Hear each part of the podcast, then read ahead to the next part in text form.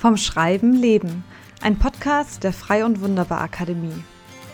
Wir sprechen hier über die Kraft der Gedanken, über Schreibtipps für Romane und über Marketingstrategien für Menschen kreativer Berufe.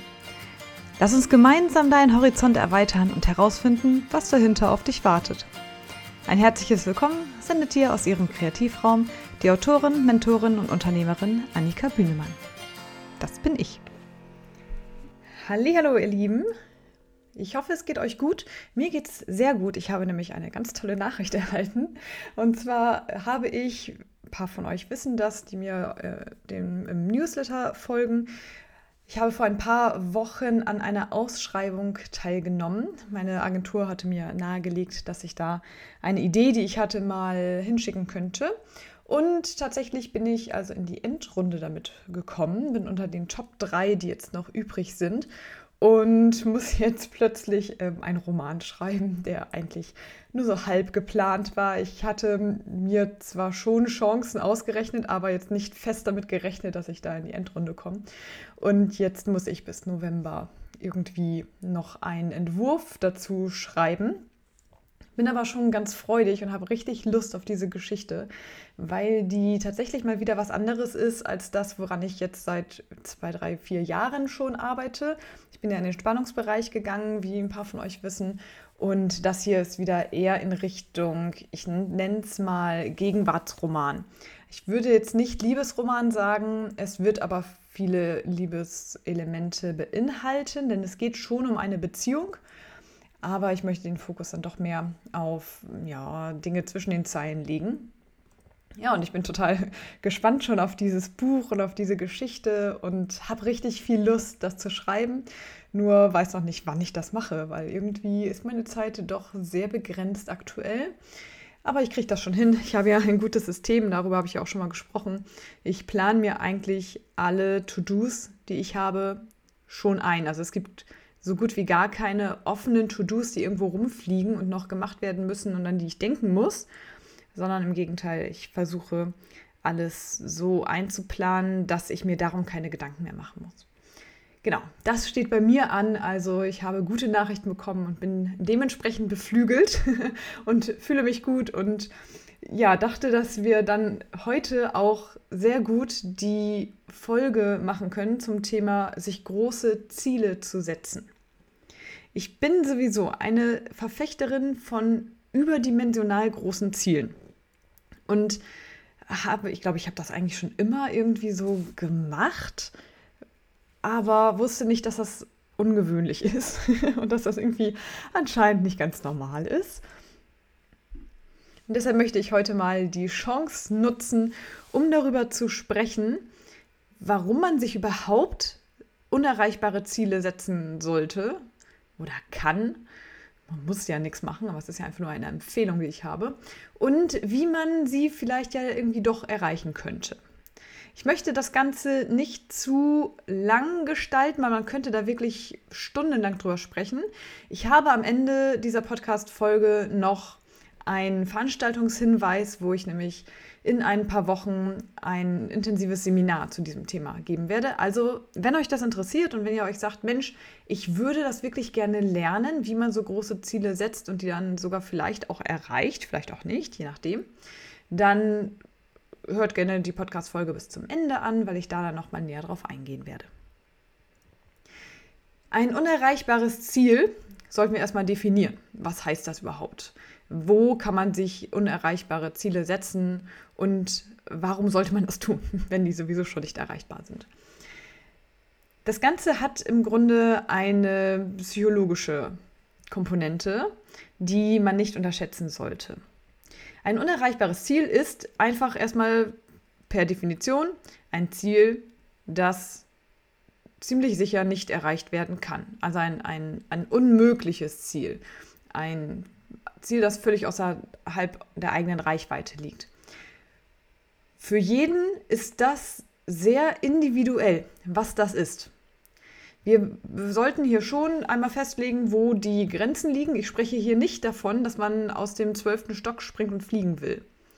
Ohne Flugzeug und hast nicht gesehen. Ja, also schon Ziele, die sich an Naturgesetzen orientieren.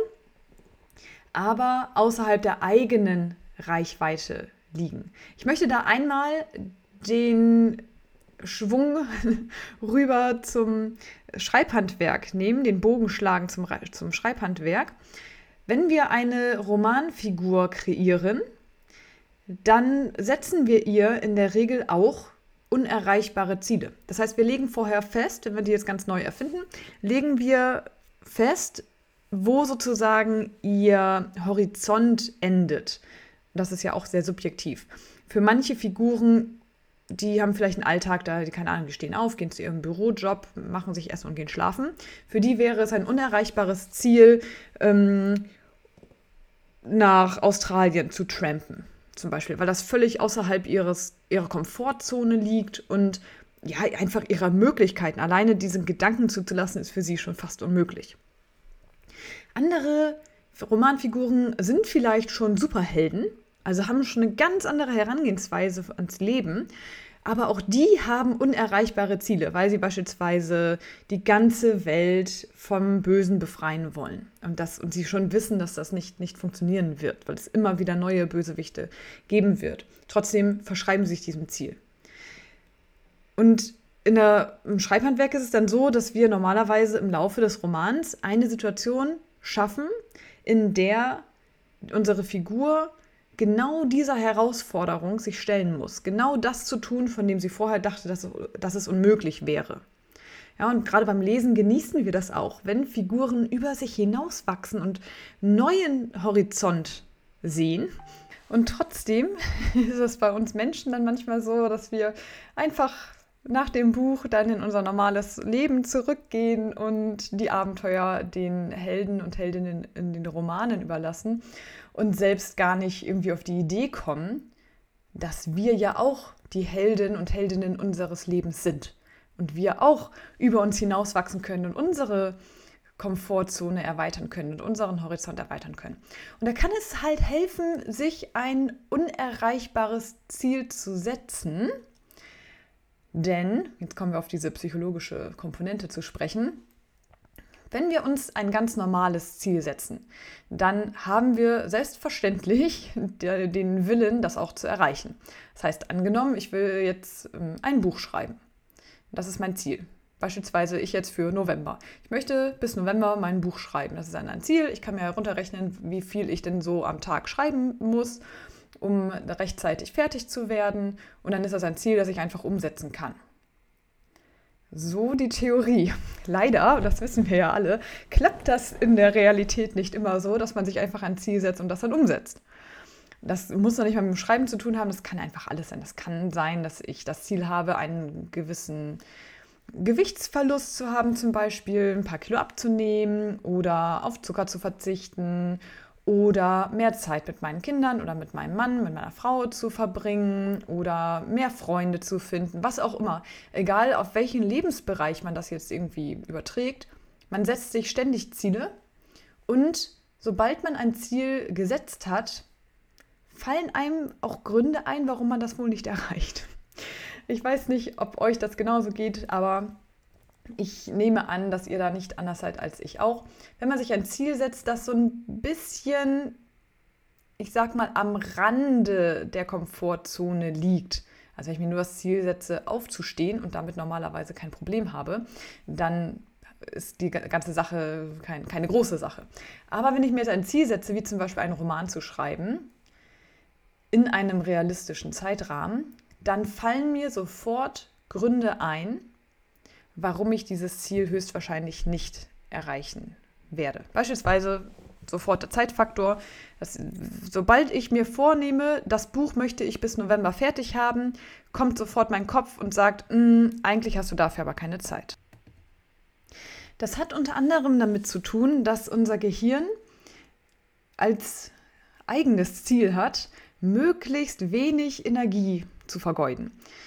Das liegt unter anderem an unserem Erbe einfach von damals aus der Steinzeit, dass es äh, Energie war super, super wichtig.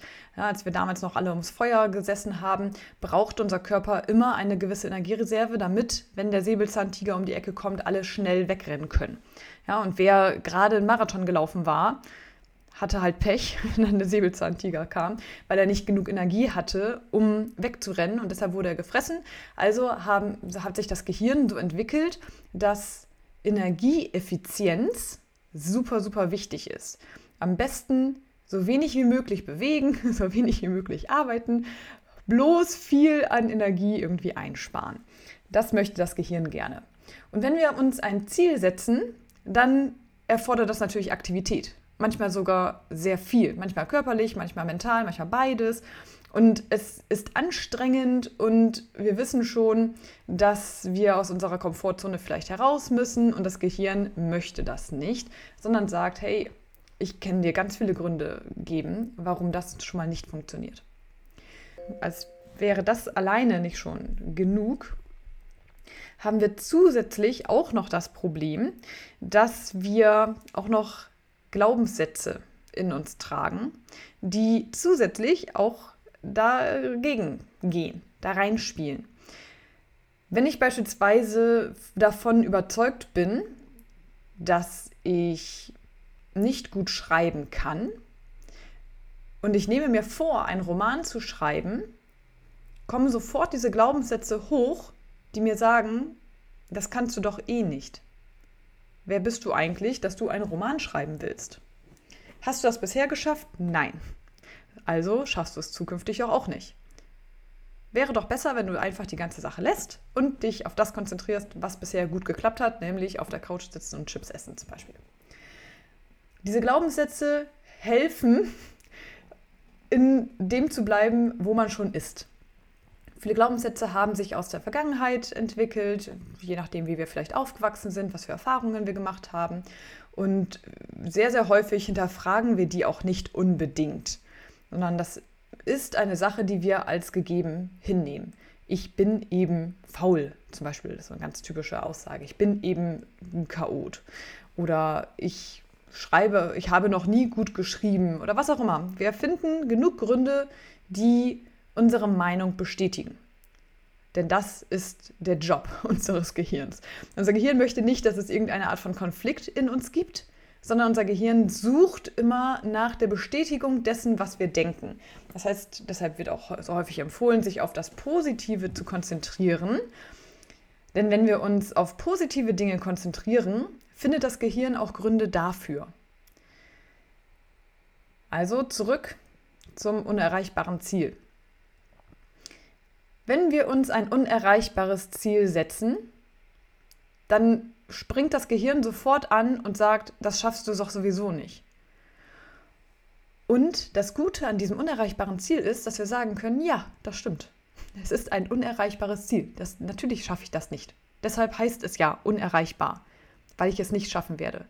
Aber das macht nichts. Ich weiß schon, dass es nicht funktionieren wird. Nun könnte man sich natürlich fragen, warum sollte man überhaupt sich ein Ziel setzen, das man sowieso nicht erreichen kann? Das ist doch, da ist ja klar, dass man scheitert und wer scheitert, der fühlt sich ja schlecht. Warum sollte ich mich absichtlich schlecht fühlen? Und ich glaube, das ist zu kurz gegriffen in, im ganzen Denkprozess. Denn natürlich ist Scheitern per se, solange man das nicht reflektiert hat, erstmal ähm, kann das ein negatives Gefühl hervorrufen weil man Scheitern häufig persönlich nimmt. Ich nehme mir etwas vor, ich erreiche das nicht und je nachdem, was ich dann daraus mache, ergeben sich Gefühle daraus. Ich nehme mal ein Beispiel, damit wir es ein bisschen besser verstehen können. Angenommen, ich nehme mir vor, fünf Kilo abzunehmen innerhalb von, keine Ahnung, zwei Monaten. Und ich versuche das, nehme vielleicht sogar irgendwie zwei, drei Kilo ab, aber schaffe meine fünf Kilo nicht. Und am Ende der zwei Monate sehe ich, dass ich vielleicht dann, ich sag mal, zwei Kilo abgenommen habe und denke mir, ganz toll. Oder wenn es ganz schlecht läuft, habe ich vielleicht sogar noch ein Kilo zugenommen und denke mir, toll, das, das hat ja super geklappt. Ähm, war ja klar, dass das wieder nichts wird. Ich bin eben auch viel zu undiszipliniert und ich kann das einfach nicht. Ich weiß nicht, wie andere das schaffen, aber ja, dann muss ich mich wohl damit abfinden, dass ich eben mehr wiege, als ich möchte. So. Somit mache ich das Scheitern zu etwas Persönlichem. Ich mache es zum Teil meiner Identität. Ich finde Gründe, warum das Scheitern sozusagen gerechtfertigt war. Warum sowieso klar war, dass das nichts wird. So. Das ist meiner Meinung nach die Herangehensweise, die sehr, sehr, sehr viele ans Scheitern haben. Scheitern ist etwas Schlechtes. Scheitern zeigt nur negative Elemente meiner Identität, meiner Persönlichkeit und Scheitern ist etwas Negatives. Ich möchte euch einladen, mal diesen Gedanken des Scheiterns anders zu sehen und Scheitern als eine Chance zu sehen. Jeder, der Erfinder ist, jeder, der kreativ ist, jeder, der eine neue Fähigkeit versucht zu lernen, jeder, der sprechen und lesen, äh, schreiben, Fahrradfahren, schwimmen, was auch immer, lernen will, hat mit dem Scheitern zu tun. Denn eigentlich ist es ja immer so, rational wissen wir das auch, immer wenn man eine neue Sache probiert, kann man sie nicht sofort perfekt. Ja, manchmal haben wir so den Anspruch, dass man eine Sache zum ersten Mal probiert und sie gleich perfekt sein muss, weil wir Angst vom Scheitern haben. Lass uns aber mal ausprobieren, wie es wäre, wenn Scheitern etwas Positives wäre. Und Scheitern nichts mit unserer Identität zu tun hätte, sondern einfach nur ganz normaler Teil auf dem Weg ist, ein ganz normaler Prozess bis zu dem Ziel. Scheitern gehört einfach zum Wachstum dazu. Wir probieren etwas aus, zum Beispiel eine neue Idee, und vielleicht funktioniert sie nicht. Dann können wir analysieren, warum sie jetzt nicht funktioniert hat. In der Regel finden wir das irgendwie auch heraus. Daraus ziehen wir Ergebnisse, die verwandeln wir in eine neue Idee, in eine neue Strategie, probieren die aus und kommen vielleicht schon einen Schritt weiter, bis es wieder hakt. Und dann finden wir heraus, warum es da an der Stelle gehakt hat, ändern das wieder ab, erfinden eine neue Idee, ändern die Strategie, probieren es nochmal und kommen wieder einen Schritt weiter. Und das mehr ist es eigentlich nicht. Das ist Scheitern. Scheitern ist Wachstum. Einfach indem wir verschiedene Dinge ausprobieren und herausfinden, wo es gut funktioniert und wo es nicht so gut funktioniert. Und dann das machen, das ist übrigens ein alter Marketing-Spruch auch, das machen, was gut läuft und das lassen, was nicht so gut läuft. Ja, mehr von dem machen, was funktioniert, weniger von dem, was nicht funktioniert. Genau das ist Lernen. Das ist ein Lernprozess. Und ihr kennt das. Ob ihr nun Bücher schreibt oder Musik macht oder bastelt oder malt oder wie auch immer ihr kreativ seid. Ihr lernt, indem ihr herausfindet, wo es hakt und diesen Haken auflöst, um es dann beim nächsten Versuch anders zu machen. Und das wird interpretiert als Scheitern, wenn man es negativ sieht. Ja? Man könnte jetzt, wenn ich jetzt, äh, angenommen, ich schreibe zehn Romane und neun davon finden keinen Verlag. Aber der zehnte findet einen Verlag. Können das auch mit Bewerbungen gleichsetzen. Ich schreibe zehn Bewerbungen und werde neunmal abgelehnt. Und die, beim zehnten Mal äh, gibt es eine Zusage. So, warum? Warum wurde ich neunmal abgelehnt? Ist das ein Scheitern, wenn ich jetzt neunmal abgelehnt wurde? Nicht unbedingt. Wenn ich herausfinden kann, warum, das so ist, indem zum Beispiel meine Bewerbung mal von einem Profi unter die Lupe genommen wird, kann ich dann sehen, wo ich mich verbessern könnte. Das heißt, nach der ersten Absage kann ich schon anfangen, meine Bewerbung gegenchecken zu lassen. Und dann mache ich eine neue Bewerbung und verbessere sozusagen meinen ganzen Bewerbungsprozess oder verbessere vielleicht auch das Buch dahinter oder was auch immer das jetzt für eine Bewerbung eben ist. Und bilde mich fort und lerne mehr dazu und entwickle mich weiter, bis ich letztlich dort angekommen bin, wo ich hin will. Nämlich zum Beispiel zum Unternehmen XY oder zu einem Verlag, zu einer Agentur, zu einer Veröffentlichung, was es auch immer sein mag. Wenn ich das positiv sehe, würde ich sagen, ich habe mich die ganze Zeit weiterentwickelt und bin nun an dem Punkt, wo es einfach zu meinem Ziel auch passt. Wenn ich es negativ sehe, sage ich, ich bin die ganze Zeit gescheitert. Und wie ich gerade schon sagte, Scheitern per se ist eigentlich neutral. Wenn ich das mal aufs Umgangsprinzip anwende, ist ein Scheitern ja nur ein Nicht-Erreichen eines Ziels. Also sowas wie, ich habe mich bei Verlag XY beworben und mir wurde abgesagt. Das ist der Umstand. Und ich mache daraus, ich interpretiere in diesen Umstand, in diese Situation, interpretiere ich ein Scheitern hinein.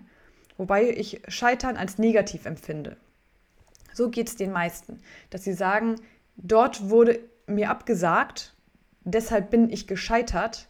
Und das machen sie dann zu einem, einem negativen Gedanken, weil sie sagen, Scheitern ist schlecht. Scheitern bedeutet, dass ich nicht genug bin, nicht gut genug bin zum Beispiel oder was auch immer, nicht erfahren genug bin. Und daraus resultiert dann ein negatives Gefühl, nämlich ein Gefühl des Mangels, dass man nicht genug ist. Wenn es ganz schlecht läuft, dann nimmt man es wirklich persönlich und das knabbert am Selbstwert.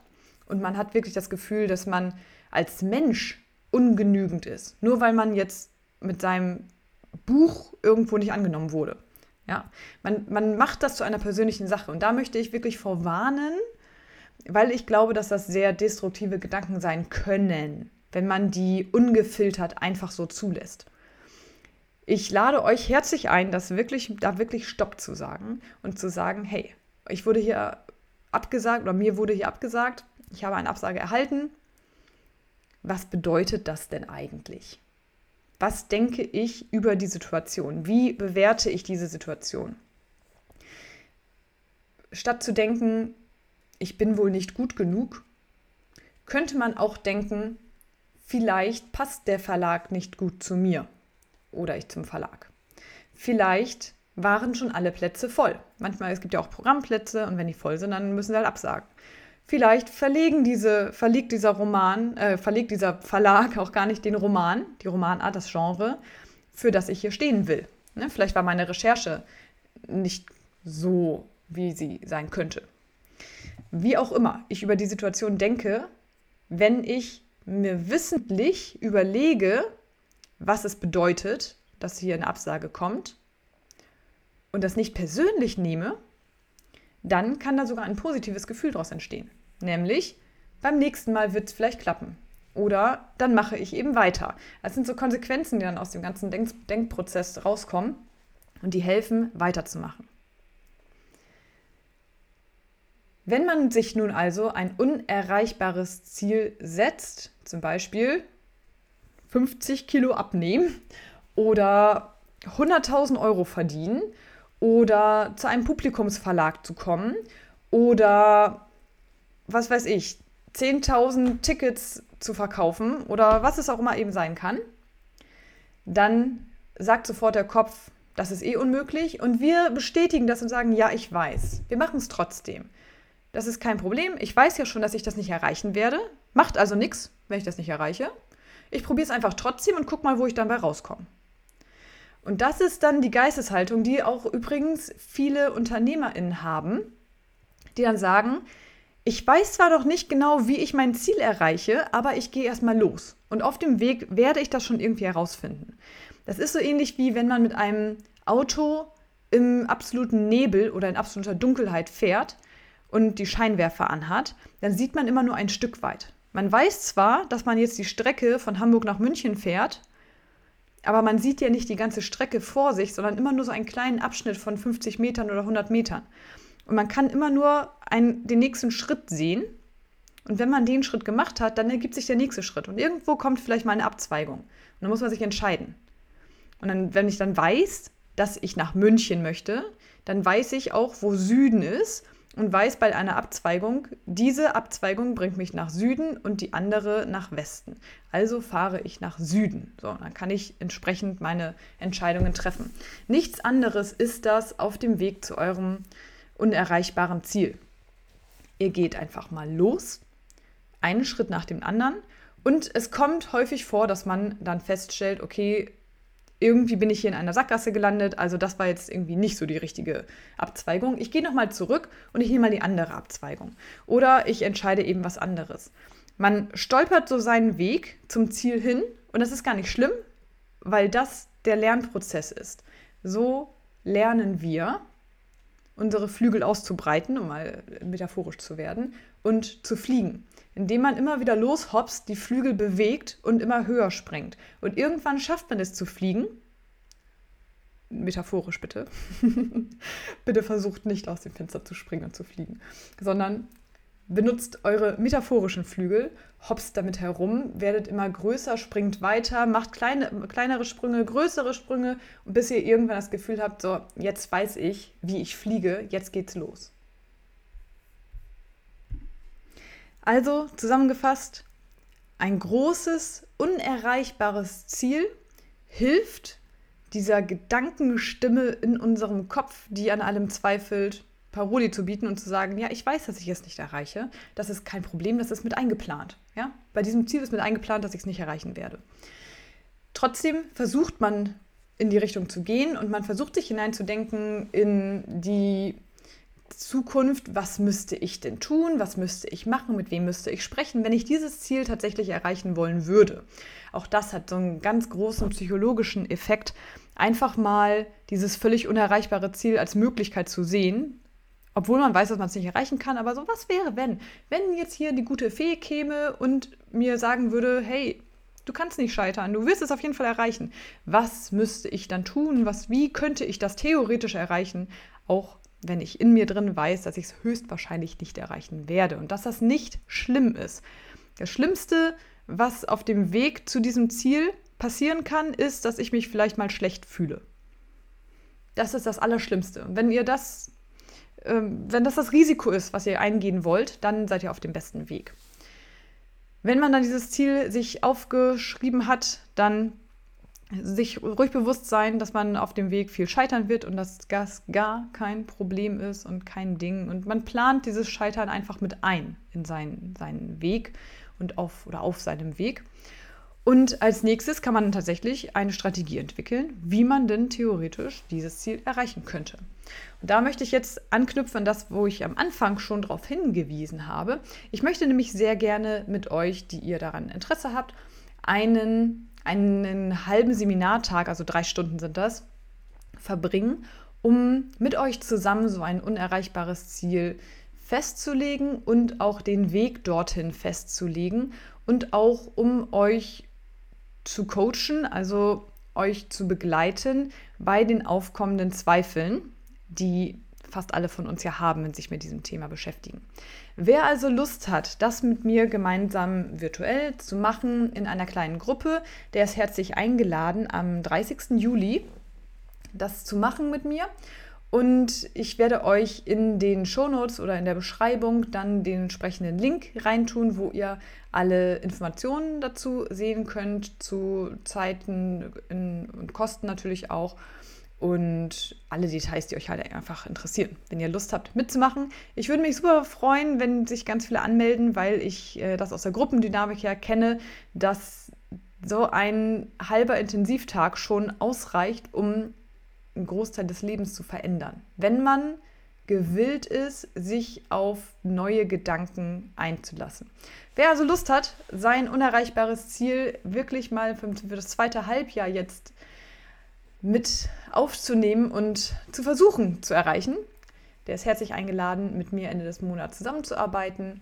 Und ich hoffe, dass euch diese Episode helfen konnte, eure Gedanken nochmal vielleicht neu zu ordnen oder überhaupt mal aktiv auf die Idee zu kommen, ein völlig unerreichbares Ziel auszurufen und dann eine Strategie dazu zu entwickeln. Ich wünsche euch ganz viel Spaß dabei. Es macht nämlich super viel Spaß, einfach mal total verrückt zu werden und Ziele zu setzen, die total abstrus sind, um dann zu überlegen, ach, war theoretisch, wie, wie würde man, wie würde jemand anderes das denn erreichen? Jemand, der schon das hat, was ich haben möchte, wie würde der denn vorgehen?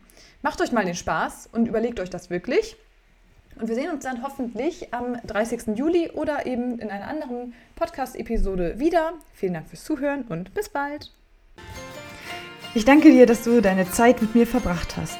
Es würde mir sehr helfen, wenn du diesem Podcast eine Bewertung geben würdest, damit er auch von anderen kreativen Menschen gefunden werden kann. Schreib doch bitte eine kurze Rezension auf dem Portal, wo auch immer du diese Folge gerade gehört hast. Wenn du mehr zur Frei und Wunderbar Akademie erfahren willst, dann komm rüber zu www.freiundwunderbar.de.